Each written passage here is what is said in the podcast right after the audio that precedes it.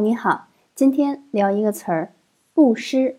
这是之前听一位朋友在演讲里提到的，没想到我五年之后才开始体会了其中的含义。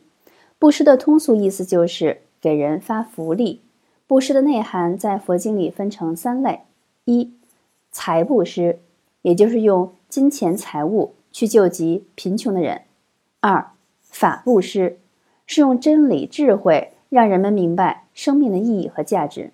驱动人们主动修行、成长、追求真理；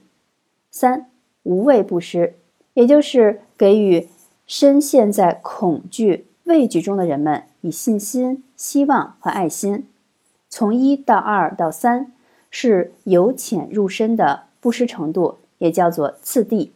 另外一个词儿叫慈悲，我喜欢蔡志忠对他的解读，说给人家好处叫做慈，给人家拔除苦叫做悲。